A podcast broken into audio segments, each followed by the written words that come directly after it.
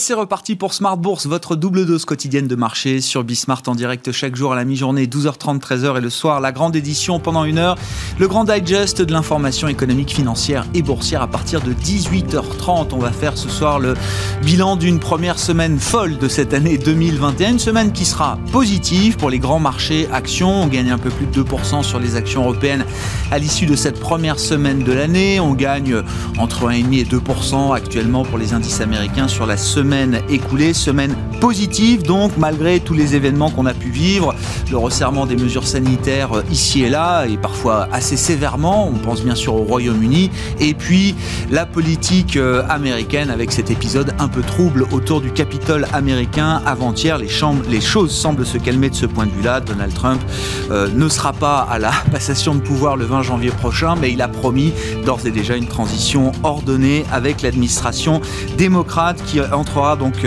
en place le 20 janvier prochain. On notera quand même la destruction d'emplois pour euh, l'économie américaine sur le mois de décembre. C'est ce que laissaient présager les chiffres du cabinet ADP en milieu de semaine pour le secteur privé.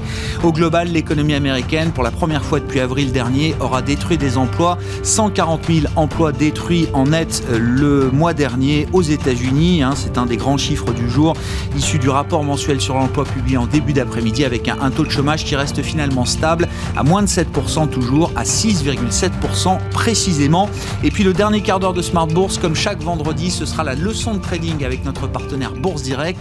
La leçon du jour, ce sera la leçon autour de l'indicateur MACD.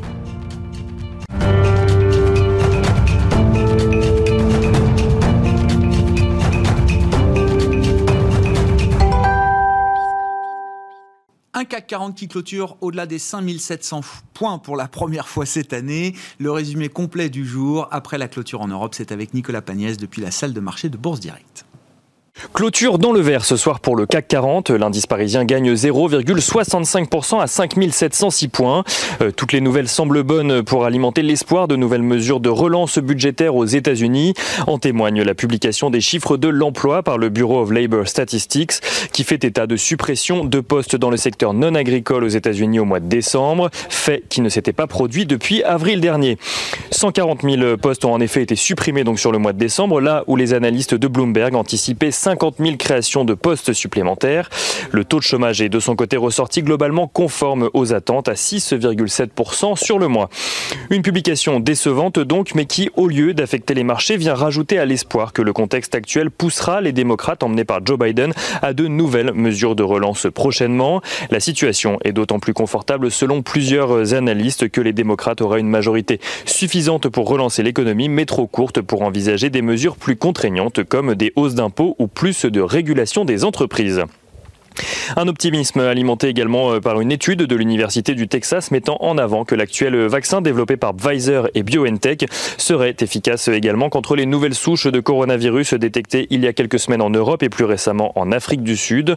Sur ce sujet justement, euh, l'Union européenne a fait savoir qu'elle avait commandé 300 millions de doses de vaccins supplémentaires, doublant ainsi ses stocks pour alimenter les 27 pays de l'Union. Autant de nouvelles qui ont permis au CAC 40 d'osciller euh, autour des 5700 points toute la journée avant de clôturer juste au-dessus de ce seuil, tandis que le DAX a atteint euh, de son côté un pic historique de 14 130 points en séance, grâce notamment à la production industrielle allemande qui a plutôt bien résisté au mois de décembre, affichant une progression de 0,9%. Cette même production industrielle qui a cette fois reculé de 0,9% en France, toujours au mois de décembre.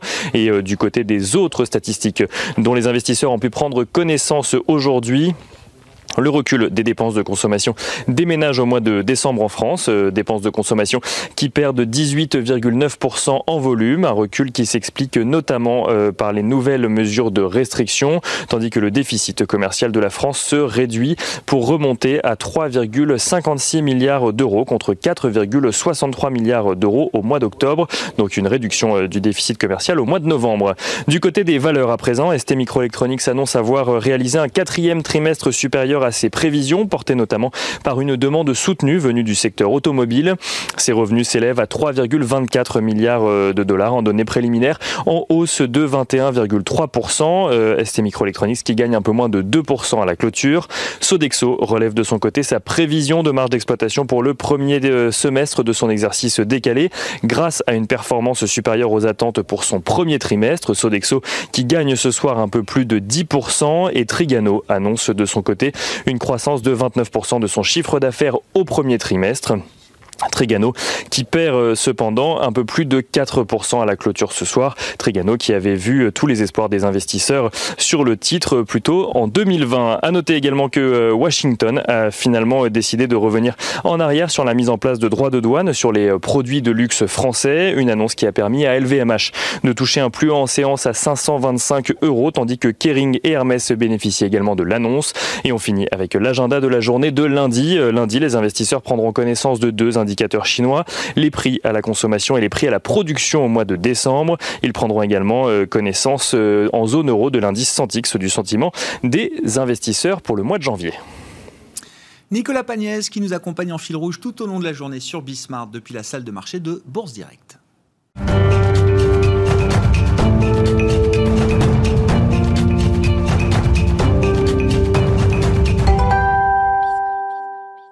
Trois invités avec nous chaque soir en plateau pour décrypter les mouvements de la planète marché. Delphine Dipidio-Tigé est avec nous ce soir, DG d'Indo-Suez Gestion. Bonsoir et bienvenue Delphine. Bonsoir Grégoire. Alain Dubrul, directeur de la gestion de Claresco, nous accompagne également. Bonsoir Alain. Bonsoir Grégoire. Merci d'être là. Et Alexandre Baradez euh, complète ce trio ce soir. Bonsoir Alexandre. Bienvenue, merci d'être là. Vous êtes chef analyste chez IG. Bilan d'une première semaine folle sur les marchés, première semaine positive de l'année, clôture euh, au plus haut sur des niveaux records euh, pour les indices américains au plus haut depuis la crise pandémique pour les indices euh, européens. Qu'est-ce que, qu'est-ce que vous retenez de cette semaine euh, mouvementée quand même hein, sur le plan sanitaire, sur le plan politique aux États-Unis? Ça n'a pas été une semaine de tout repos et malgré ça, les indices signent un, démarrage d'année euh, assez, assez spectaculaire. Bah, finalement, c'est la continuité de, la deuxième moitié de, 2020. Et, et qui l'eût cru? Parce que même si on avait eu les événements à l'avance euh, en début 2020, euh, qui aurait pris les bons paris euh, de marché? Je pense que c'était vraiment très difficile euh, à imaginer qu'on battrait tous les records et surtout qu'on ait finalement des marchés qui finissent globalement à plus 20%, euh, pas uniquement les US, hein, pas, pas l'Europe hein, qui, est, encore en retrait, mais, mais globalement, euh, sinon l'ensemble des marchés émergents japonais, US finissent à 20% autour. C'est un truc de dingue. Et là, ça continue. Et sur l'effet, sur un effet qui est finalement qui remet encore de, de l'huile dans le ou du, du, du, pétrole dans le moteur, je dirais. Enfin, si on pouvait prendre une ancienne image, parce que c'est de moins en moins. Pétrole maintenant. Mais de l'électricité dans le moteur, on met aujourd'hui. L'électricité dans le moteur, c'est peut-être mieux, en effet. Et c'est incroyable, parce que finalement, même l'énergie monte, mais euh, ce qui est, ce qui est euh, incroyable, c'est que même euh, quelque chose qui aurait pu nous faire peur, cette prise du Capitole, oui. quand même quelque chose d'incroyable, et finalement se retourne d'un effet très positif, parce que finalement, ça, ça, ça, a tellement été à l'extrême que ça permet de sortir finalement Donald Trump du jeu, puisque là, il est, il est obligé de lui de reconnaître, parce qu'il est complètement ben, isolé, euh, isolé voilà. Et, donc finalement, bah, c'est plutôt positif parce que même si euh, on a plein de choses à régler en 2021, on le sait bien, et, et, pour Joe Biden, ce sera clairement le, défi d'une Amérique séparée en deux. Mais malgré tout, bah, puisque cet, acteur, cet, accord a été signé de justesse de relance de 900 milliards en fin d'année, euh, finalement, cette vague bleue elle est là de justesse, elle va permettre un, ben, un nouveau plan euh, complémentaire d'importance. Et eh bien tout ça, ça, alimente. Et quand on voit, on parlait de, Tesla qui prend 16%, euh, là, dans les, sur les deux derniers jours, Tesla 16%, ça correspond, rien que la différence, l'augmentation de 16%, ça correspond à deux fois la capitalisation euh, de General Motors. Oui, bah, au jeu des comparaisons, évidemment, tout paraît délirant, mais 16% pour Tesla en deux jours, bah, c'est un rythme de croisière aujourd'hui. Peut-être quand même pas. Mais non, mais ce, momentum de prix, il est quoi? Il est, implacable encore au moment euh, où on se parle. Euh, est-ce qu'on est euh, dans un quelque chose où on essaye, c'est le stratégiste action de, Bofa qui le dit aujourd'hui, attention, sans doute qu'à Wall Street, on est en train d'essayer de, rationaliser un, price action, un momentum de prix qui devient complètement irrationnel sur le marché américain notamment. Est-ce qu'on est dans ce moment-là? On est dans le moment où le marché se met à prévoir le meilleur pour l'avenir. On n'a pas encore la réalisation de choses qui, va être qui vont être clairement compliquées. Euh, donc, bah, dans, cette, euh, dans cet environnement-là où on n'a pas les détails encore du plan américain, et, ça, ça peut faire aussi euh, la différence sur le marché, où on est quand même sur cette rotation sectorielle qui accompagne, et, factorielle, qui accompagne ce, cette relance de l'économie. On veut aller au bout pour intégrer toutes ces nouvelles positives voilà. avant de regarder les choses peut-être différemment. Voilà, parce que finalement le vaccin est là. Ok, ça va mettre du temps, peut-être plus de temps que prévu, mais peut-être que ça va finalement s'accélérer. Euh, et puis on va avoir d'autres vaccins qui vont arriver. Donc, euh, mais, le marché finalement se met dans un scénario qui est le plus positif possible. Euh, c'est ça qui est, et c'est là peut-être que ben on, va accumuler peut-être du danger pour le marché, Bien sûr. parce que quand tout le monde est dans le même sens, ça, devient un petit peu compliqué. Mais ce qui, ce qui est ça qui est intéressant, parce qu'aujourd'hui, de toute façon, il faut qu'on accompagne ce marché-là parce que euh, tant qu'on a, je pense, tant qu'on n'a pas la concrétisation, en effet, euh, du plan démocrate. Euh, qui, va être intéressant parce que est-ce qu'il va monter les taxes ou pas? Est-ce que, est que, est que le risque finalement ça sera pas une erreur d'exécution dans, justement ce plan américain? Mhm. Est-ce que la banque centrale, est-ce que finalement les taux vont être assez contenus? Parce que là, pour l'instant, il remonte tranquillement. On trouve que c'est plutôt positif parce que c'est le retour de l'inflation et la croissance. Mais la croissance n'est toujours pas là. Donc la croissance n'est toujours réellement pas là. On prévoit qu'elle soit là. Donc le marché est en train de prévoir. Bon, globalement, nous on est plutôt positif. On pense que même le marché devrait, enfin même les prévisions devraient encore s'améliorer malgré tout. Mais le danger, c'est que bah, euh, quand on voit que sur les compagnies aériennes, on ne reviendra pas à un niveau normal avant 2025, enfin non, avant 5 ans euh, au moins, euh, enfin c'est entre 4 et 6 ans, quoi. C'est, forcément, il y a des choses qu'on n'a pas vues qui vont intervenir et qui vont malmener le, scénario. On prévoit, on anticipe, c'est la fonction première des, des marchés. Le risque, c'est qu'on anticipe un scénario trop parfait pour l'avenir, pour euh, l'idée d'une sortie de crise, et que forcément ce scénario parfait, il sera pris à défaut à un moment ou à un autre. Exactement. Bon. Qu'est-ce que vous retenez de cette semaine, euh, Alexandre? Est-ce que la situation est encore à peu près saine sur les marchés euh, Bon, ça, voilà, on a, on a évoqué Tesla, on peut mettre euh, évidemment Bitcoin et cryptoactifs à peu près dans le même, dans le même panier. L'émission a commencé il y a 10 minutes. Tout de suite, on est en train de parler de ces phénomènes sur, sur les marchés. C'est l'arbre qui cache la forêt ou ce sont des phénomènes isolés Moi, je les mets avant à part parce que pour les, gros thèmes, il me semble être, un peu plus discret cette semaine et pour autant, il semble qu'il y ait deux changements.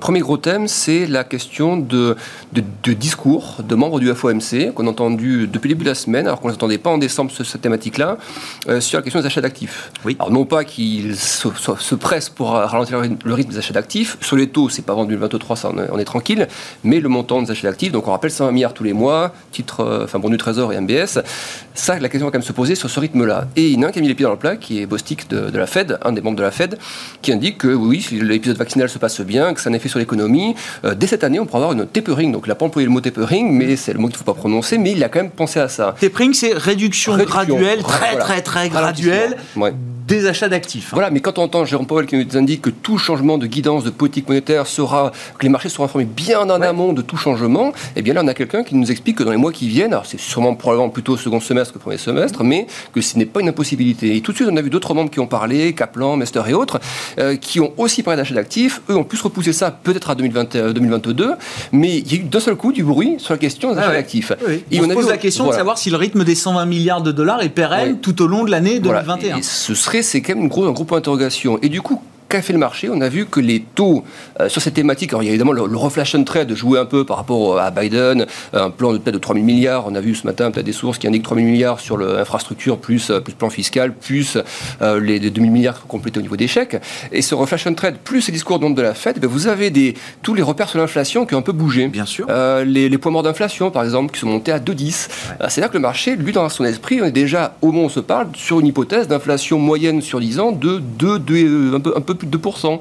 Vous avez les taux réels, c'est léger, mais les taux réels qui ont repris 10 points, 10, 12 points de base.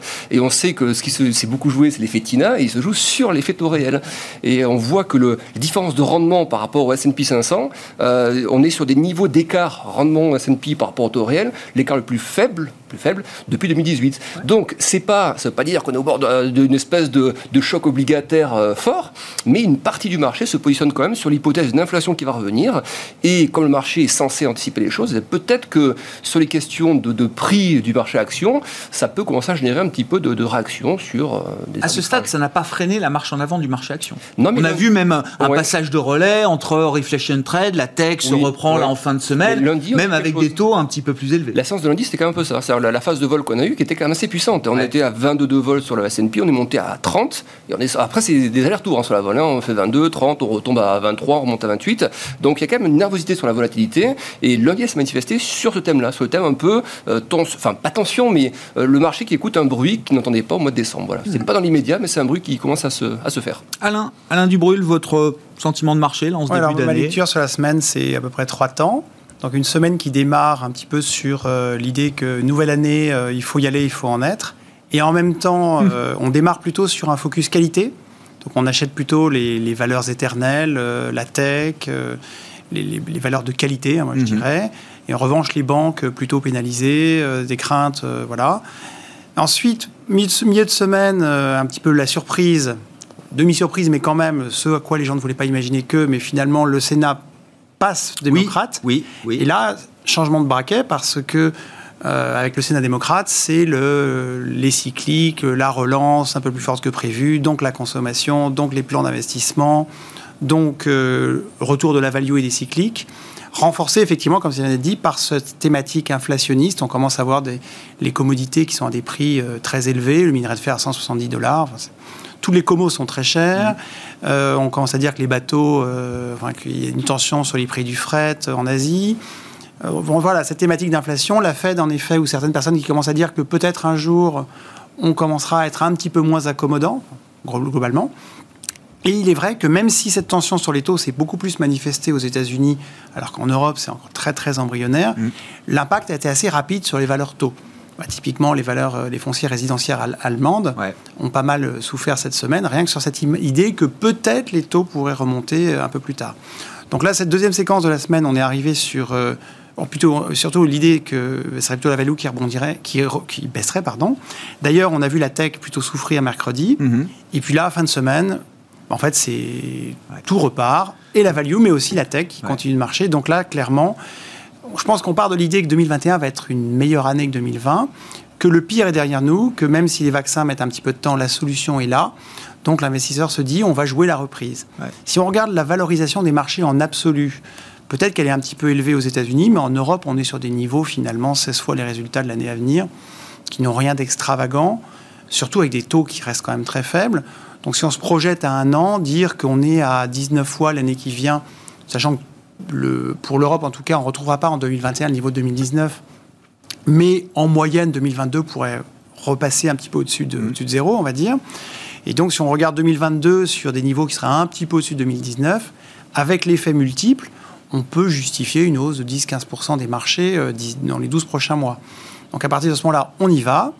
Et on y va un petit peu tous azimuts parce que globalement, les taux, même si ça se retend un peu, restent pas intéressant. oui, enfin, quelle, importance vous donnez à ce, thème de l'inflation aujourd'hui, à ce stade? Ça freine pas les actifs risqués, ça freine pas les marchés euh, actions.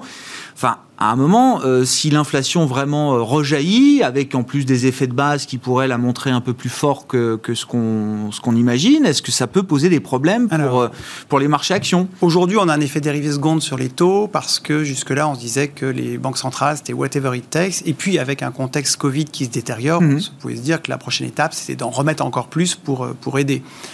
Mais là, pour l'instant, le marché semble regarder un petit peu au-delà il y a quand même un énorme contraste. Hein. Dans les échos ce matin, il y, a, un sondage où on demande aux Français s'ils pensent que l'économie va s'attéiorer.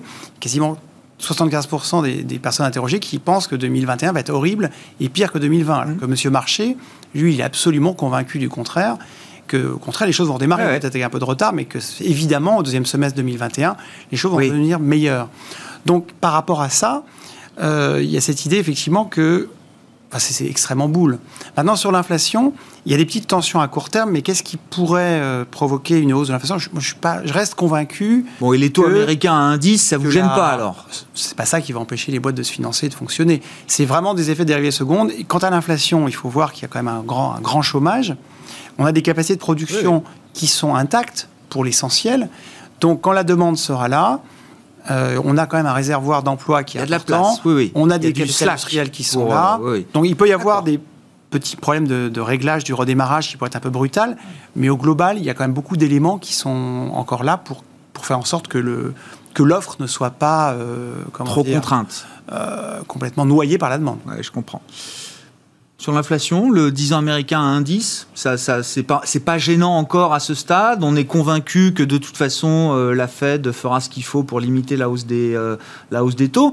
Ou est-ce que des variations quand même de quelques dizaines de points de base ou quelques points de base, ça peut avoir un impact sur des marchés actions euh, dont une partie est quand même déjà très richement valorisée?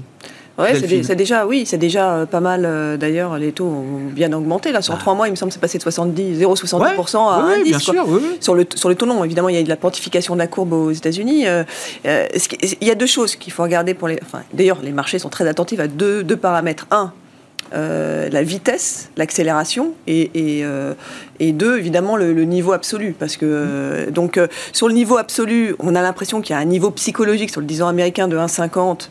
Tant qu'on est sur 1,50, on a en dessous d'un 50, on a l'impression que, bon, et c'est un peu la target, hein, globalement, qui est anticipée par l'ensemble, je dirais, du marché. Ouais. donc, il n'y a pas trop de risques. Après, si on casse les 1,50, là, on va, et surtout si on, les, on le casse très vite, mm. là, ça peut peut-être faire paniquer un peu le marché parce qu'il ah. y aura cette accélération et puis le fait que ça revienne jamais. Si ça se stabilise, après, euh, c'est pas très embêtant. Non, c'est enfin, quand même, malgré tout, le vrai risque, euh, l'inflation. Ouais. Même si on n'y croit pas, Enfin, bah, on n'y croit pas. Les signaux s'accumulent, on vient d'en parler. Les taux, les break-even d'inflation, les matières oui. premières, euh, les cycliques, euh, l'Asie cyclique, tout ça, c'est quand même Mais pour qui des signes que le marché achète de l'inflation quelque part. Il achète de l'inflation, comme il achète le futur, comme on vient de le dire. Mais pour le, pour le coup, on n'a pas encore des signaux d'inflation. Et probablement, d'ailleurs, en plus, l'inflation va accélérer sur des, des, faux, des, des, des, signaux un peu faux, entre guillemets, des ouais. effets de base de l'année dernière. Probablement encore, on va accélérer. Comme d'habitude, le, le, marché va faire Ah, bah tiens, il euh, y a accélération, accélération de l'inflation. Non, c'est ouais. juste l'effet de base. Donc, euh, au, au final, l'inflation réelle et l'inflation des salaires, elle n'est pas là.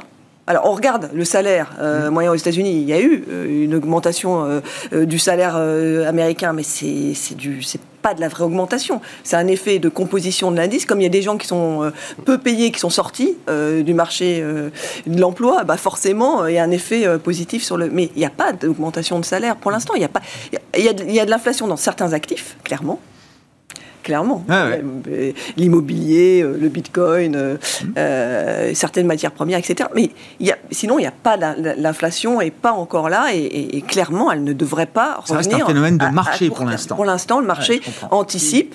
Le, la, le, le, plan de redémarrage, enfin le, le nouveau plan ouais. d'ailleurs qui va être euh, annoncé. Enfin, avec les pleins pouvoirs pour Biden. Avec les pleins pouvoirs pour ouais. Biden. Ouais. Et donc là, on verra ce que ça donne. Et puis, il faut savoir, dans, Alors, dans nos économies modernes, en fait, l'inflation, euh, avec deux tiers du PIB qui fait par les services, euh, tant qu'il n'y a pas de, de, de, manque à ce niveau-là, mmh. l'inflation restera contenue. Je dirais quand les prix du pétrole ont quadruplé en 74, mmh. le poids de l'industrie était beaucoup Bien plus sûr. important, donc l'ampleur que ça a eu au niveau de l'inflation mesurée était beaucoup plus élevée. Aujourd'hui, c'est vrai que sur les commodités, sur des marchés comme ça, il peut y avoir des effets d'étranglement, ça peut monter très vite, mais le poids de tout ça dans l'ensemble de l'activité est quand même assez, assez modeste. Rappelons, on a quand même beaucoup de chômage aujourd'hui, beaucoup de gens qui sont disponibles pour travailler. Donc quand ces, quand ces bras vont revenir, quelque part, c'est un effet stabilisateur quand même sur l'inflation finale. Mmh. Sur, sur, les tendances de marché, euh, Alexandre, alors on l'a signalé, hein, l'Europe est très en retard, on n'est pas du tout sur les mêmes niveaux de valorisation, de performance que les marchés américains. Euh, les émergents ont bien fait aussi euh, l'an dernier. Bon, c'est la question bateau de début d'année, mais est-ce que l'Europe a sa plus qu'une carte à jouer cette année Oui, mais la dernière fois ouais. qu'on s'était vu, ça avant les vacances, oui. et, ouais. moi je pensais que le DAX allait battre des records, et ouais. bon, on les a battus plus que prévu. Mmh. le DAX a effectué déjà un record, et effectivement, je ne vois pas pourquoi ça s'arrêterait, surtout pour les indices allemands par exemple. Hein. Il, va, il va être en l'a dit, élargies, 40 valeurs, des valeurs un peu plus jeunes, des, choses qu'on ne voyait pas avant, qui ne sont pas dans le cœur de la chimie ou de l'industrie allemande, mais un peu plus dans la, le conso ou autre. Donc ça, ça reste très positif pour, pour la, partie allemande. Malgré un, endettement qui a progressé comme les autres États, ça reste plus faible endettement de la zone euro. il y aura la passion avec Merkel, mais ce ne sera pas une rupture, un shift massif. Donc c'est des perspectives qui sont bonnes pour le DAX. Et en plus, on regarde l'indice allemand, il avait une, très grosse poussée entre la fin de la crise des, des subprimes. Il y avait une grosse poussée après, avant le QE, on avait tapé des zones déjà assez hautes. Et en fait, depuis quasiment trois ans, la zone était latérale très hachée, mais quand même très latérale. Et donc, on commence à sortir un peu par l'eau de cette zone. Donc, je pense qu'on pourra la réintégrer de temps en temps, mais ça ne sent pas un top, c'est plutôt une phase latérale avant sortie par le haut. Donc, euh, c'est très positif. Le CAC, moi je reste positif dessus aussi, justement parce qu'il y a quand même une vraie sensibilité à la, value. Euh, effectivement, on disait que oui, le transport aérien, il n'y a, pas, a pas de normalisation avant des années, mais ça, ça c'est tombé tellement bas, ça vaut tellement peu, ça, ça valait tellement peu cher. Euh, vous regardez les bancaires aussi, on va probablement assister à de la concentration au niveau européen. Alors non pas qu'il faut être à fond sur les bancaires, mais si les taux redressent un peu, il y a un peu de concentration et l'économie va mieux et que les provisions baissent un petit peu aussi à un moment donné, c'est même si c'est de la concurrence avec les fintechs ou autres, c'est quand même des choses qui vont être ça, ça n'a pas marché depuis 10 ans, mais là, vous dites les conditions sont réunies pour que les probabilités de succès sur ce genre de thématique, euh, d'approche. Pas, pas qu'on ait, des choses explosives, hein, mais des, effets de rattrapage un petit peu. Vous regardez l'indice Stock 600 Europe Banque, par exemple, techniquement, c'est très très vite, c'est une espèce de, triangle comme ça baissier. On est sorti par le bas pendant la crise Covid, et là, on vient retaper en fait, la, zone qui était cassée, qui donne un, un petit peu une résistance. Et il y a tous les ingrédients pour que ça peut osciller un petit peu, mais pour que ça rapporte un peu dessus, avec tout ce qu'on vient de dire sur la partie euh, reprise de la croissance. Donc oui, pour moi, pour l'Europe, je suis pour le milieu italien, par exemple, qui a bénéficié en grande partie des fonds européens. Il y aura des changements qui vont être réalisés également au niveau économique. Donc euh, les indices du sud de l'Europe, je trouve assez attractifs au niveau valorisation. Le CAC en fait partie. Il n'a pas rattrapé le DAX, même dividende inclus. Mmh. Euh, moi, le CAC, si vous regardez bien la, structure hors dividende, ça ressemble entre le sommet de 2000, puis 2007, puis les gros creux. C'est un bottom qui se forme sur le CAC, en fait. Et je pense que dans les mois qui viennent, enfin, plutôt second semestre, mais aller taper c'est un cycle, vous parlez d'un cycle. Je pense vraiment qu'il faut jouer à la reprise et tous les creux sur le CAC sont vraiment, euh, me semble-t-il, à acheter plutôt qu'à vendre, mais il peut y avoir des creux. Je ne serais pas surpris, choqué, que si les US corrigent ce qu'ils peuvent faire après les rallyes qu'on a connus, qu'on ait des, moins 10, moins 15 sur un CAC à un moment donné et qu'on revisite les 5002, 5000 points. Ce ne serait pas choquant d'un point de vue graphique, d'un point de vue valo non plus, euh, et ce ne serait pas pour autant le début d'un cycle baissier sur, sur le CAC. Est-ce que ce mouvement sur l'Europe peut être accompagné de flux? Est-ce que les grands investisseurs euh, mondiaux, internationaux, américains en l'occurrence, peuvent mettre un peu plus d'argent en, Europe Parce que nous, on investit, enfin vous investissez en Europe, c'est notre territoire naturel. Mais est-ce qu'on peut, du côté américain, se dire, tiens, peut-être que j'aurai un peu moins de Nasdaq cette année et peut-être que j'aurai peut-être un peu plus de DAX ou de CAC bah, S'ils viennent pas cette année, je pense qu'ils viendront. Ils viendront plus jamais. Parce que là, on les attend depuis 2016. Ils sont sortis au, moment, euh, au moment du Brexit. Ils attendaient euh, que ça soit finalisé. S'ils ne reviennent pas maintenant, alors c'est toujours pas le cas parce que j'ai regardé les flux là, c'est toujours pas revenu pour cette première semaine. Mais bon, après, il faut qu'il y ait la passation avec Trump qui se fasse et peut-être qu'il y a quand même une très forte concentration sur, euh, sur les États-Unis. Et puis le, fait qu'on on, ait beaucoup quand même de, de, de conseils qui aillent plutôt sur la diversification hors US euh, aujourd'hui pour 2021, ça va aider aussi mm, euh, mm. Euh, et les fonds de pension à peut-être à se diversifier et puis bah, les, gérants d'actifs aux États-Unis hein, qui sont pour le coup qui, mènent la danse au ben, niveau Bien sûr, c'est pour ça qu'on en parle. Voilà, Donc ça. si on parle de flux, ils, ont bien diversifié sur les émergents, ça c'est clair, ils ont bien été là. Hein. Par contre, sur l'Europe, bah, ils sont toujours pas là. Et ils sont pas là, mais depuis 2016 en fait et vous, euh, vous y croyez Ah oui, ah, mais, là, forcément, enfin, et, là, clairement, euh, tout, est réuni pour qu'il soit là en Europe. Parce que, euh, déjà, bon, le Brexit, c'est la bonne nouvelle, c'est fait. Bon, après, on n'a pas tous les termes, mais bon, c'est pas grave. Au moins, il y a une incertitude levée qui était une incertitude lourde. Le footy a bien démarré l'année. Hein. Oui, alors ça, c'était aussi, Malgré un lockdown quand même très sévère en Angleterre et à Londres, le footy, c'est la roquette, là. Hein. Ouais, et ce qui a noté d'ailleurs dans un premier temps, c'est que, et le l'indice a bien fonctionné, a bien monté, et, la devise euh, s'est bien tenue. Donc euh, il y a double, double effet euh, sur cette... Parce que notamment, c'était une de nos convictions, d'ailleurs, qu'on a gardé. Hein, on reste... Ah, aussi au Royaume-Uni. Sur, le, sur le FTSE aujourd'hui. FTSE 250 d'ailleurs plutôt.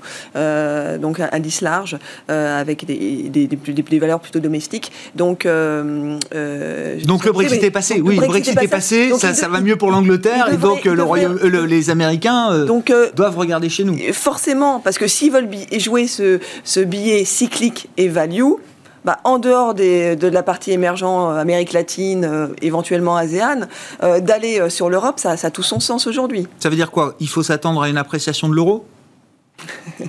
Alors ça, c'est c'est pas forcément lié au flux, la preuve l'année dernière. Mmh. Euh, après, euh, non, je crois pas, pas forcément lié à ces flux-là. Appréciation de l'euro, contre toute devise. Je pense que de toute façon, là, pour le coup, c'est pas forcément l'euro qui va driver la danse, mais c'est plutôt le dollar. Et euh, le dollar devrait, à notre avis, continuer de se déprécier dans cette première partie d'année avant de peut-être s'inverser dans une deuxième partie d'année. Mais il y a encore un peu de baisse peut-être à consommer pour le, pour le dollar. Contre l'euro, clairement. Qu'est-ce qui vous donne envie d'investir, vous, cette année, chez Claresco, Alain? Alors, juste pour terminer sur les États-Unis, euh, il est vrai, de, ça fait déjà quand même quelques mois finalement, si on enlève la partie tech, tech que les marchés européens font mieux que les États-Unis, surtout si on tient compte de la devise. Exactement. Rappelons que sur l'année, euh, le dollar s'est quasiment déprécié de 8%. Donc, euh, si on compare en fait en rapporté en euros, mm. l'Europe fait pour l'instant relativement mieux, et a fortiori, de, depuis au moins 2-3 mois c'est finalement malheureusement assez rare quand l'Europe surperforme les États-Unis. Et je pense qu'en effet qu'on est plutôt dans une période où c'est le cas, parce qu'effectivement les États-Unis sont assez chers quand même. Euh, un petit peu, il n'y a pas forcément de très grande nouvelle histoire. Alors effectivement, il y a la relance Biden qui va profiter à certains, mais moins à d'autres, parce qu'il y aura aussi des hausses d'impôts en face. Alors que l'Europe, elle, part d'une base plus faible, avec un, redémarrage, enfin, qu'on retrouvera dans d'autres zones, mais qui s'applique à des sociétés moins valorisées donc l'effet recovery, l'effet value peut être plus pertinente. On peut laisser plus de levier, en tout cas chez nous, en tout cas pour quelques mois ou, deux trimestres. Mmh. D'accord. Donc c'est un Tactiquement, tactiquement, il y a quelque chose, un arbitrage un peu relatif aussi là, euh, Europe versus US. Bon. Avec la point l'interrogation sur la tech US qui euh, bah, est-ce qu'elle est a fini ou est-ce qu'elle va encore caracoler euh, sans limite, je dirais? Et comment vous répondez à cette par question euh, eh ben, L'exemple de cette semaine est un peu paradoxal, puisque jusque les deux trois premiers jours, c'était plutôt l'idée que la tech US c'était un, un, petit peu, on prenait un peu d'argent pour investir ailleurs. Et puis là, finalement, la fin de semaine, on a l'air de dire qu'elle est totalement euh, imputrescible et que ça continue. Donc, il y a un moment où ça devient un peu mystérieux, mais il faut être raisonnable aussi et savoir limiter ses risques. Bon, sur la tech, alors, Alexandre Sur la question de reflation de trade, parce que la dernière fois qu'on parlait de ce, trade de reflation, euh, c'était en fait quand Trump a commencé à présenter son, plan fiscal. Et c'est là qu'on a vu tout qui est dans le même sens, le dollar qui grimpait, les taux US qui grimpaient et le marché action qui grimpait. C'était vraiment un sentiment de masse et vraiment tendanciel avec beaucoup de momentum. Là, on commence à parler un peu de reflation de trade, mais c'est vrai que la grosse différence, c'est que le plan de Trump, c'était financé du quasiment, à court terme, en tout cas, que du déficit, et après, il projetait que la croissance, qui jamais arrivé évidemment, euh, allait financer tout ça. Là, on parle d'un plan, mais qui sera financé, et là, il y a un gros point d'interrogation vous parliez, c'est à savoir la quelle fiscalité Parce que ce ne sera pas financé que par de la dette, très probablement. Et fiscalité pour qui Donc, euh, il avait déjà donné quelques petites pistes, hein, les plus de 400 000 dollars au niveau des, privés et puis peut-être des entreprises. Mais c'est un peu la différence avec le reflation de traite de, Trump. C'est que là, il y a l'aspect fiscal qui rentre en compte, un peu l'aspect réglementaire aussi, alors que Trump, c'était de la dérégulation à fond, ou en tout cas une bonne partie. Donc, c'est ça là, un petit peu la différence. Donc, effectivement, ça peut faire un petit peu rebondir les taux et le dollar aussi un petit peu. Mais pour le marché action, je suis moins convaincu, en tout cas par des effets un peu court terme, que ça puisse nous ramener, euh, sachant que le marché a déjà connu un strike aussi absolument remarquable. Donc, qu'on reparte dès maintenant sans consulter un petit peu sur une phase à nouveau de 20 ou 30%, ça paraît effectivement complètement excessif et ce serait plus simple d'avoir quelque chose un peu latéral comme quelques temps. Bon, la tech, ça fait partie de, de, comment dire, de la cartographie des risques euh, aujourd'hui. On le met, euh, la tech américaine, c'est, ça devient un risque pour les investisseurs, euh, Delphine? Ça, dépend quelle tech. Parce qu'il y a la tech, alors on pense tout de suite au GAFA, mais il n'y a pas bah. que ça. Euh, enfin, il n'y a pas que les, les, big 30%, quoi. Oui, non, mais c'est. Et donc, euh, à côté de ça, il y a tout ce qui est sécurité. Qui aujourd'hui ne peut pas avoir un peu la thématique sécurité dans son portefeuille? Mm, mm. Euh, Je pense que ça, c'est complètement nécessaire. Après, il faut être discriminant. Il y, il y, a aussi tout ce qui est la transition énergétique. et donc, forcément, je pense que d'avoir de la tech dans son portefeuille, c'est plus que jamais. D'accord, ça c'est structurel. je suis d'accord. Voilà, plus que jamais cette année, bah, comme la, comme l'année dernière d'ailleurs, c'est des années de, stock picking. Euh, et il faudra être très discriminant dans, euh, dans, dans, ce qu'on finalement on sélectionne dans le portefeuille. Et, sur les GAFA euh, spécifiques, qui sont quand même le, poids lourd, le groupe poids lourd de, de la cote, ça peut plafonner, ça peut continuer, ça peut baisser fortement, auquel cas, là, il faut peut-être s'inquiéter pour l'ensemble du marché. Ça devient systémique quand même, ce groupe-là, aujourd'hui, pour les investisseurs. Il y, a, clairement un risque. Alors, est-ce qu'il est pricé maintenant dans le marché? C'est peut-être pricé une partie. C'est ce risque, réglementaire. ah, réglementaire. Le risque réglementaire euh, de démantèlement euh, bah, ou des lois antitrust, quoi. Euh, d'ailleurs, que ce soit aux États-Unis ou en Chine. donc, aujourd'hui, c'est clair, c'est un vrai risque. Euh, encore une fois, bon, est-ce qu'il est ça peut être brutal. peu Enfin, la, manière dont on voit Pékin gérer le dossier Alibaba Ant Financial, on comprend que ça peut être, euh, Ben, ça peut être violent. Mais marché, euh, oui. côté américain, euh, ils sont pas en reste non plus. Hein. Enfin, je veux dire. euh, Et, et ce qui sera intéressant, ce, qui, ce qui sera intéressant, c'est de voir, parce que là, on n'a pas encore vu Biden en exercice. Parce que un, un des gros risques pour cette année, c'est le risque de quelque part d'exécution, que ce soit ce que des disiez. gouvernements euh, ou des banques centrales. On en parlait à l'instant, euh, bah, de, de- de- justement de Risque d'exécution, c'est quoi? C'est la mauvaise mesure au mauvais moment? Oui, C'est euh, Bah, e- exactement, c'est de dire bah là si finalement il annonce une hausse des taxes trop tôt, ou, alors finalement en termes de timing on se trompe, on annonce une sortie des mesures accommodantes de la Fed trop tôt, ou on annonce des taxes, des hausses de taxes trop tôt, ou on annonce finalement un démantèlement ou des nouvelles réglementations un peu trop tôt et qui soient prises vraiment au sérieux par le marché. bah, là ça peut ça peut être vraiment compliqué pour le marché. Hmm. Donc on va voir aussi comment on, on ne connaît pas euh, le Biden le et- calendrier, et- la chronologie des réformes Biden, bien sûr. Donc ça, ça va être intéressant de voir. Pe- peut-être qu'il n'y aura pas d'impact et peut-être que le marché a déjà, et clairement, il a déjà pricé une partie de ce risque réglementaire. Maintenant, euh, clairement, il n'y croit pas. hein. Euh, Oui, oui, non, non. Malgré tout. Oui, oui, Alors pourquoi il n'y croit pas Effectivement, pour rebondir, bah, d'une part parce que le gouvernement Biden est très centriste, en tout cas pour l'instant, et il semblerait que bah, les, les études montrent que tous ceux qui ont essayé d'a- draguer un électorat trop à gauche, en fait, n'ont pas eu tellement Non. d'électeurs de plus. Non. Donc le- les États-Unis restent, enfin c'est pas l'Europe, hein, être socialiste aux États-Unis, c'est pas être socialiste en Europe. Donc au global, même les démocrates restent malgré tout. On n'a pas envie de s'afficher trop Ils socialiste sont non pas plus. anti-business non plus. hein. Je veux dire, les choses vont. Non, non, mais- Voilà. Un gouvernement plutôt centriste. Et puis, que ce soit en Chine ou aux États-Unis, il y a le fait tout simplement que ces GAFA, ça reste quand même des champions nationaux. Et donc, bien sûr qu'on les limite, qu'on leur demande de payer les impôts, c'est normal. Mais je pense pas que ni la Chine ni les États-Unis n'ont intérêt à tuer ces champions. Non, mais quand Parce on a que c'est des outils de souveraineté, ces entreprises euh, pour la perfection, ça peut faire des dégâts boursiers importants. Alors, je- Non? la crainte serait plutôt qu'elle ne fasse rien. Enfin, qu'elle à la limite qu'elle stagne boursièrement, mais que de voir la- une valorisation divisée par deux parce qu'on leur a tranché la tête, euh, je ne pense pas. D'accord. En tout cas, si ça se divise par deux, ça ne sera pas dans l'intention oui, du oui, régulateur. je comprends, ouais. Le régulateur a effectivement besoin de limiter leur pouvoir, de les remettre un petit peu euh, dans, dans le rang, si je puis dire. Mais en même temps, le poids de ces sociétés dans la société, enfin, pour les États-Unis comme pour la Chine, le fait, enfin, c'est ce qui nous manque en Europe, hein, malheureusement, Mm. quelques acteurs comme ça, c'est des outils de souveraineté, ils ne peuvent pas casser le jouet. Mm. Donc, ça se fera de manière un petit peu dans la transition. Pour reprendre aussi, je dirais, là où le marché n'a pas l'air de craindre les démocrates, c'est sur la santé. Typiquement, normalement, le- l'arrivée de, de- enfin, le passage du Sénat euh, plutôt démocrate maintenant aurait dû, aurait pu provoquer un, gros sell-off sur les valeurs de santé. Ça n'a pas vraiment.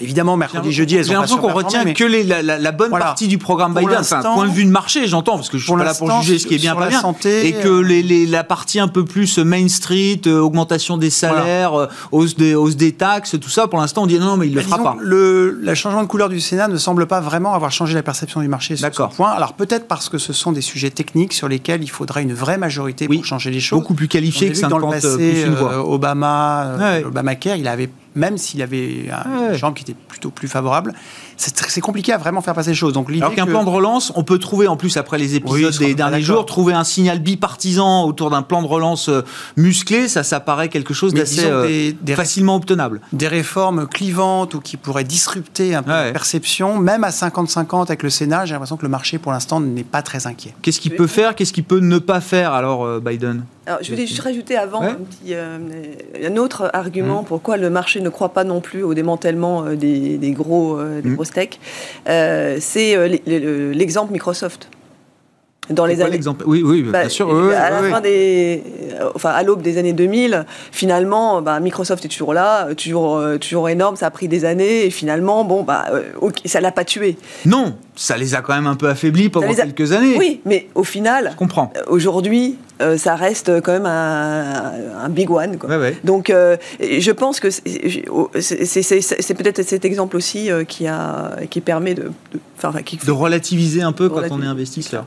Et comme Bon. chose intéressante sur les GAFAM par rapport au poids dans, dans l'indice, vous parlez tout à l'heure la- du poids, effectivement c'est plus de 50%, les 5, 6 plus gros 50% du Nasdaq, on voit que les GAFAM ne progressent plus là depuis quelques temps maintenant. hein. C'est- Ouais. Le Nasdaq fait des records sans les GAFAM. On va dire Amazon c'est Facebook c'est même sur des, quasiment des plus bas Ouais. de plusieurs semaines. Que le Euh, Nasdaq Apple nous aussi. prouve qu'il peut marquer de nouveaux Oui, records sans les, Oui, sans les poids ça, lourds. ça, c'est la vision optimiste, Ouais. tant mieux. la vision, euh, ça pourrait être celle d'une fusée qui a démarré très très fort. tout le monde part en même temps, et puis un gros étage commence à ralentir, mais d'autres continuent à tirer, mais l'étage pour l'instant tire un peu vers le bas. Et Tesla, je, non pas que tout soit centré sur Tesla, c'est très médiatique, mais euh, il me semble que si Tesla, par contre, venait à corriger de manière un peu musclée, Ouais. 30%, ce qui est absolument pas impossible vu les, les- les performances, que autant à la hausse, ce n'est pas un effet forcément traînant pour tout le monde, mais qu'à la baisse, ça puisse générer certaines contractions si effectivement la Tesla qui commence à lâcher 10-15% sur le reste de la cote. Euh, il y a un segment aussi qui a beaucoup participé au Nasdaq, c'est les, les semi-conducteurs. Vous regardez l'indice euh, SOX des semi-conducteurs, c'est euh, une fusée Encore stellaire. un ça secteur, un segment jamais. qui tient très bien. ouais. Voilà, donc évidemment, oui, on prend évidemment la, la- la reprise de la Chine, etc., qui repartent dans les autres, euh, les besoins de semi-conducteurs pour tout, pour l'auto, pour, euh, c'est pour, pour le, le futur. Mm, Donc, encore une fois, c'est ça, c'est déjà bien pricé par le marché, tout ça. Alors, à chaque fois, on dit ça, c'est bien pricé, puis ça reprend 20% derrière, mais jusqu'où ça peut aller Là, je- Ouais, et juste, pour- moi, il me semble que si ça venait à ralentir un peu sur le Nasdaq, ça passerait moins par les. Enfin, les GAFA peuvent jouer, mais plus par ces, ce qui tire encore l'indice en dehors des Ouais, GAFA. et les moteurs qui sont encore allumés. partie, Ouais, je comprends. Pour Alain compléter ce qui vient d'être dit, je dirais, c'est qu'effectivement, euh, dans la tech, enfin, quand, quand il y a des bulles ou des survalorisations, il faut regarder de quoi on parle. Sur les GAFA, ça, elles ont très bien progressé, mais il est vrai qu'elles ont des vrais, enfin, elles ont des, des vrais profits, des business bien stables, et que même si on les paye 30 fois les résultats, ce qui est cher, on n'est pas dans des trucs extravagants. On n'est pas comme bah, Tesla, par exemple, mais, mais- mais d'autres. Et c'est vrai que Vous mettez pas le T de Tesla parce que maintenant j'ai entendu GAFTAM. Alors, On oui, rajoute, enfin, mais bon. si si, on rajoute le T de Tesla. si on veut, mais enfin, disons, globalement, disons, la première division de la tech euh, se porte bien, mais a des vrais résultats, des valorisations riches, mais pas extravagantes. Et effectivement, ce qui a plutôt tiré en ce moment le marché, c'est plutôt la deuxième division, là où il y a plus d'espoir et avec des valorisations qui, prises individuellement, sont très élevées. Alors, le- l'histoire de la tech montre qu'une valorisation très élevée, si on arrive au, au profit derrière, etc., Oui. est tout plus que justifiée. Oui, oui. Moi, ce qui m'inquiète peut-être plus, c'est qu'un peu comme en 2000, on, parfois, dans la deuxième division, il y a peut-être euh, du double counting. C'est-à-dire, on valorise 3, 4, 5 sociétés comme étant les futurs gagnants. Alors qu'il n'y en aura qu'une. Voilà, il y en aura peut-être une ou deux Ouais. qui vont, vont émerger et trois autres qui vont mourir. Donc là, il y a peut-être de la. Il faut être plus sélectif. Et puis plus généralement, euh, par rapport à la, la thématique des GAFA dominateurs, bah, l'histoire de la tech montre qu'en fait, aussi gros soit-on, euh, il y a toujours des concurrents qui émergent et qui finissent par, euh, par vous disrupter. Enfin, euh, Mmh. IBM dans le passé, qui était euh, IBM Imperator, Bien sûr. bah, à un moment, ils se sont alourdis, enfin, comme tous les conglomérats historiques. Et, et d'une certaine façon, alors c'est vrai que l'Internet fait que il y a- la technologie permet une focalisation sur un numéro un qui a pris une dimension planétaire qu'on ne pouvait pas avoir avant. Mais je reste convaincu qu'il y aura toujours de la place pour des, des- des- des nouveaux entrants qui viendront bouleverser les modèles. Enfin, c'est un peu la force de la tech et des États-Unis.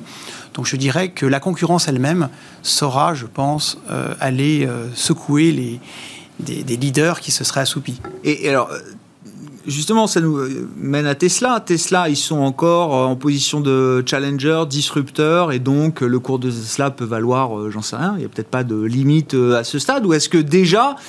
Il y a une concurrence qui s'organise au- autour de, de Tesla également, qui pourrait euh, peut-être limiter, casser un peu la dynamique du, euh, Bah, du cours de bourse. J'en ai parlé déjà il y a un mois, mais euh, on globalement, en euh, peut-être dans un mois encore. Tesla, euh, 800 milliards de capi, 500 000 voitures. Sur un marché de 100 millions de Oui, voitures. mais bon, il faut regarder le marché de l'électrique. Ils ont 25% du marché de l'électrique est 3% du marché mondial Oui, aujourd'hui. Si c'est 30% dans 10 Alors, ans et qu'ils ont que le toujours marché 20, va- 25%, ils Ils vendront auront 5-6 millions 25 de voitures. véhicules Alors, oui, bah, euh, moins que Toyota. Dans l'électrique. Oui, mais avec après, des marges qui sont déjà celles les de Volkswagen. hein. Quelles Ah seront les marges Oui, mais bon. C'est-à-dire quand vous avez 30%, de, si vous avez, alors admettons, si on prend le marché automobile, il était à 90-95 millions de véhicules, il est tombé cette année à 80, on pense qu'il va, re- disons, il va remonter, mais admet- admettons que pour, euh, à la fin de cette décennie, on revient vers 100 millions. Les gens estiment qu'on est, qu'il y aura à peu près 30% de véhicules C'est ça, électriques C'est ça. à horizon euh, 2030. 2030. Ouais. Peut-être ça ira plus vite, mais bon, Ouais. 30 millions de véhicules. Ouais. Admettons que Tesla, qui sera quand même pas tout seul, 20, et 25% par 20-25%, marché, ça veut dire 8 aujourd'hui. millions de véhicules. Ouais. C'est-à-dire euh, 16 fois plus qu'aujourd'hui. Mais 8 millions de véhicules dans un marché qui, à ce jour-là, sera plus mûr. Et puis, quand vous vendez 8 millions de véhicules, vous ne pouvez pas vendre que des Rolls-Royce. Donc, ça sera des véhicules normaux. Enfin, quand je dis normaux, c'est en termes de prix. Moins margé. À 30 000, 40 000 euros. Dans un monde qui sera plus concurrentiel. Mmh. Donc, si vous vendez 8 millions de véhicules à 35 000 euros, on va dire, ça fait 250 milliards de chiffre d'affaires. Quelle marge pouvez-vous faire là-dessus? Est-ce que c'est une marge très supérieure aux autres ou pas? Euh, Je veux dire, aujourd'hui, Toyota fait 10 millions de véhicules. Donc, certes, dans le thermique, mais enfin, euh, dans 10 ans, 20 ans, l'électrique, ça sera le thermique d'aujourd'hui. Donc, ça sera un truc qui sera un petit peu devenu normal. Donc, si la concurrence arrive, à moins que Tesla ait un avantage concurrentiel sur les batteries ou sur quelque chose, mais je suis pas certain, d'autant plus que Toyota a annoncé il n'y a pas longtemps des, batteries pour l'année prochaine qui seraient aussi. Enfin, il y a beaucoup de choses de, recherche en cours dans les batteries, avec des choses qui peuvent être totalement disruptives et qui ne viendront pas forcément que Tesla. Donc, admettons qu'il soit un acteur parmi d'autres, 250 milliards de chiffre d'affaires, allez, 10-15% de marge EBITDA, ça fait, disons, 35-40, 25, euh, allez, 25 millions d'ébits, 15-20 millions de résultats. Si c'est valorisé comme une auto normale, à 10-12 fois les résultats, on est au tiers de la capille d'aujourd'hui. Ouais. Donc il y a peut-être un peu entre les deux, mais ouais, je voilà, il n'y a pas que l'auto pour moi. Si... Non, non, il y a autre voilà. chose dans la valorisation de Tesla. Ce mois-ci, rapidement. Ouais, Allez-y, Alexandre. En, en, Norvège, un exemple ce mois Oui, oui, oui. C'est Volkswagen qui a vendu voilà, le plus, hein, c'est ça. Alors, est-ce qu'il y a aussi peut-être des problèmes un peu de livraison et autres, peut-être de Tesla qui n'arrive pas à suivre, mais c'est quand même un exemple fort qui est qu'il y a de la concurrence enfin, qui se fait. Et Volkswagen en Chine, sur le plus gros marché du monde, visiblement, pour l'instant, c'est une autoroute pour Tesla, malgré des concurrents chinois qui essayent d'exister. Hein, mais je crois que Tesla euh, livre, livre encore beaucoup, beaucoup en Chine. Qu'est-ce qui peut mettre fin, ou qu'est-ce qui peut stopper l'envolée d'un cours de bourse comme Tesla Je sais pas, Delphine? Non, mais moi, je, je, pense que déjà, euh, la bataille, elle est quasiment perdue, d'accord pour l'instant. Pour qui Enfin, pour Tesla, en Chine, je parle. Euh, parce que même si ils sont ah. devant leurs concurrents aujourd'hui, bon. Euh, ils ça, sont en train de manger leur pain blanc, vous dites Moi, je et crois. en fait, moi, je crois bien. Ouais. Parce que la Chine a, tout, a, a, toutes les cartes dans son jeu, là, pour avoir gagné dès, dès, dès, maintenant la, la, bataille de, de, la voiture électrique. Ouais. Donc maintenant, est-ce que d'ailleurs, la voiture électrique, c'est la voiture du futur? Ça, c'est encore aussi une autre, une autre histoire. Hein. Ça ne sera peut-être qu'une transition. Exactement. Et, et peut-être que demain, on aura euh, l'électrique, l'hydrogène, et puis peut-être autre chose. Euh, donc, euh, c'est la batterie, c'est ça le, le cœur de l'histoire. Parce mmh. que là, aujourd'hui, c'est quand même avec des voitures qui pèsent combien? Je ne plus pour les voitures ah, électriques. J'ai pas le, pas le poids de la voiture. 300 kg plus qu'une voiture normale. Voilà, c'est ah ouais. forcément, c'est qu'une première étape. Bah, ils travaillent sur la batterie, Tesla. Oui, non, mais ça tout fait à partie justement non, mais tout à fait. de leur, mais, je, mais, mais, clairement, là, pour le coup, la Chine a un avantage énorme. Et, et d'ailleurs, elle a su le prendre. Parce que si elle, elle, a, elle, a, elle a, su attirer tous les, tous les constructeurs, euh, les, les, principaux constructeurs, et Volkswagen, etc., sur place, parce qu'elle a la matière première et en, en promettant euh, des prix sur la matière première à long donc, terme. Donc, il faut regarder donc... les quoi C'est NIO, les constructeurs chinois, en fait. Ah, c'est oui. ça, les Tesla, de, les Tesla de demain, ah bah, qui montent dans le siège de Tesla. Effectivement, je vous le confirme.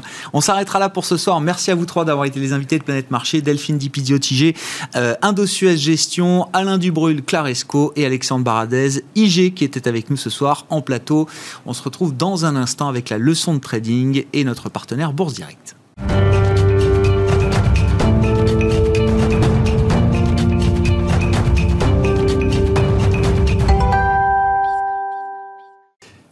Vendredi, à partir de 19h15 dans Smart Bourse, c'est la leçon de trading avec notre, notre partenaire Bourse Direct et monsieur Paperboard qui est avec nous ce soir. Bonjour. Christian Sanson, que je salue. Bonsoir Christian. Bonsoir. Meilleurs vœux pour ce début d'année, cette année aussi. qui euh, commence. Vous êtes le responsable des formations de Bourse Direct. Voilà. La leçon de trading du jour avec vous porte sur un indicateur technique, le Moving Average Convergence Divergence, autrement dit MACD. Voilà. Alors ce qu'il faut savoir déjà, c'est qu'en analyse technique, il y a à peu près 70 indicateurs qu'on peut classifier en trois grandes catégories. Les indicateurs de tendance, les oscillateurs et les indicateurs de force. Le MACD est un indicateur de tendance. Bon, bien sûr, aussi, on peut s'en créer soi-même. Hein. Il y a des logiciels qui permettent de, de faire des indicateurs. Alors, pour comprendre un indicateur, déjà, il faut comprendre comment il a été construit. Bien sûr. Donc, je vais déjà vous expliquer comment il est construit, d'accord? Donc, on va remonter un petit peu en arrière. Je vais vous montrer la théorie des moyennes mobiles. Alors, je vais faire deux axes. Moving average, hein, c'est ça. Voilà, moving average en français, c'est moyenne mobile. D'accord, j'ai changé de stylo parce que non, pas bien. Alors, on va mettre le cours de la valeur. Hop, on va mettre le temps. Voilà. On va faire, hop, voilà, une moyenne mobile courte. Et on va faire une moyenne mobile longue. Mm -hmm. Donc il y a quoi? Des 50 jours, des 200 jours Voilà. Alors en général, on prend 25, 50, 50, 100, etc. Mais là, je vous explique juste pour comment est construit le MACD. Donc on va prendre une courte ici, d'accord Et on va prendre la longue ici, tout simplement. voilà. En sachant que ben, le titre, lui, se balade comme ça. Voilà. Hop. Voilà. Et en fait, la pente de la moyenne mobile montre tout simplement la tendance. Ouais. Alors lorsqu'il y a deux moyennes mobiles, alors pourquoi on en utilise deux? C'est tout simplement pour éviter des faux signaux. Parce que si on achète chaque fois que le cours passe au-dessus d'une moyenne mobile ou qu'on vend quand il passe en dessous, il y a tellement de faux signaux qu'on utilise deux moyennes mobiles. Bien sûr. Et en fait, le signal d'achat, entre guillemets, c'est que lorsqu'elles se croisent, alors vous voyez, que là, elles sont parallèles, elles sont baissières, donc bien sûr, la tendance est baissière. Et lorsque la courte, elle passe au-dessus de la longue, en théorie, c'est un signal d'achat. Mhm. Et tant que la courte est au-dessus, ben, on conserve. Et quand la courte, haussière. Voilà, exactement. Et quand la courte, elle passe en dessous de la longue, c'est un signal de vente. Très clair. Voilà, pour l'instant, ça, c'est vraiment la théorie de deux moyennes mobiles.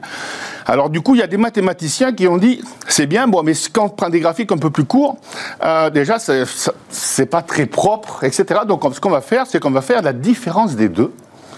Donc, on va faire la court terme moins la long terme, d'accord? Et cette différence, on va la mettre sur un autre graphique à part. Donc, je vais faire comme ça. Voilà. Imaginons que ça va être 0, 5, 10, 15, 20, 25, 30. Vous étiez fort en arithmétique Euh, moyen. Moyen Bon, alors on va voir. J'ai On va été faire. meilleur en proba. Alors, 25 moins 30, ça fait combien? Moins 5 Bravo Oui. Ah, Parce qu'il y a beaucoup de gens Bah, j'ai quelques souvenirs, quand même. Donc la, di- donc la différence est négative. Oui. Vous êtes d'accord Oui. Bon, si je fais 20 moins 20, Oui, on est à zéro. ah ben voilà, donc on est à zéro. d'accord Et là, on était Merci négatif. d'essayer de pas me ridiculiser. euh. D'accord. Maintenant, si je fais 30 moins 25, du coup, la différence sera Plus 5. Positive, etc. Voilà. Je comprends. Et etc. Ça, Et c'est, on construit le MACD on avec ça. construit le MACD exactement comme ça. Et là, c'est à zéro. Et en fait, cette différence, on va la mettre sur le graphique en dessous. Donc, ça fait comme ça. On part de négatif à positif, de positif à négatif, etc., etc. Et ça, c'est le Très MACD. clair. Tout ça C'est le- automatiquement, évidemment, mais Oui. c'est important de comprendre comment est-ce que Alors, le MACD, le calcul du MACD. Exactement. Alors le MACD, en fait, c'est la différence de deux moyennes mobiles exponentielles, parce qu'on peut faire des moyennes arithmétiques, des moyennes pondérées, des moyennes exponentielles. Il y en a même qui font la moyenne des trois, ça s'appelle une tricks, mais bon. Donc, de deux moyennes exponentielles, 12 pour la courte, 26 pour la longue, Vous avez un autre euh, stylo rouge, Voilà. si vous voulez, euh, sur le-. 26 pour la longue. Ouais. Et on aime bien se compliquer la, la vie un petit Oui. peu en bourse. On va rajouter la moyenne mobile du MACD à 9. D'accord. Donc je vais la tracer là.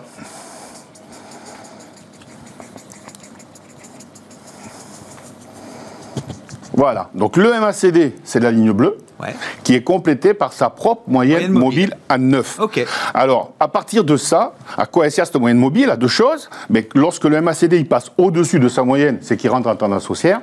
Et lorsqu'il passe en dessous, c'est qu'il rentre en tendance baissière. Mais ça sert surtout à autre chose, à calculer ce qu'on appelle le MACD prime. Le MACD prime, c'est la différence entre le MACD et sa propre moyenne mobile. Mais au lieu de mettre des bâtons comme ça, on va le mettre autour des zéros. D'accord. Voilà, là ça passe en dessous. En fait, pour imaginer, alors je ne peux pas en parler aujourd'hui de ce prime, mais c'est en fait l'accélération. D'accord. Quand, quand le MACD s'écarte, comme quand, quand une action Oui, s'écarte de sa tendance, ça accélère à la hausse quand c'est du côté la positif. dérivée, quoi. Je comprends. Et quand c'est en dessous, ça accélère à la baisse. D'accord. Donc, maintenant, au niveau de peut-être de l'interprétation. Ah oui, oui, comment on utilise l'outil, euh, c'est ça l'important. Voilà. On a compris la construction, Voilà, ça c'est très alors, important, c'est mais pour- oui. c'est un outil qui sert à quoi sur le marché? Alors déjà, c'est un indicateur de tendance. D'accord. Donc ça, ça sert à savoir si on est en tendance Ouais.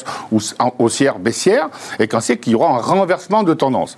Alors ce que je vais vous, ce que je vais vous dire là, c'est uniquement pour le long terme, c'est-à-dire en données hebdomadaires ou journalières. D'accord? On aura l'occasion d'en parler plus tard des périodes plus courtes. D'accord. Ben, c'est pas compliqué.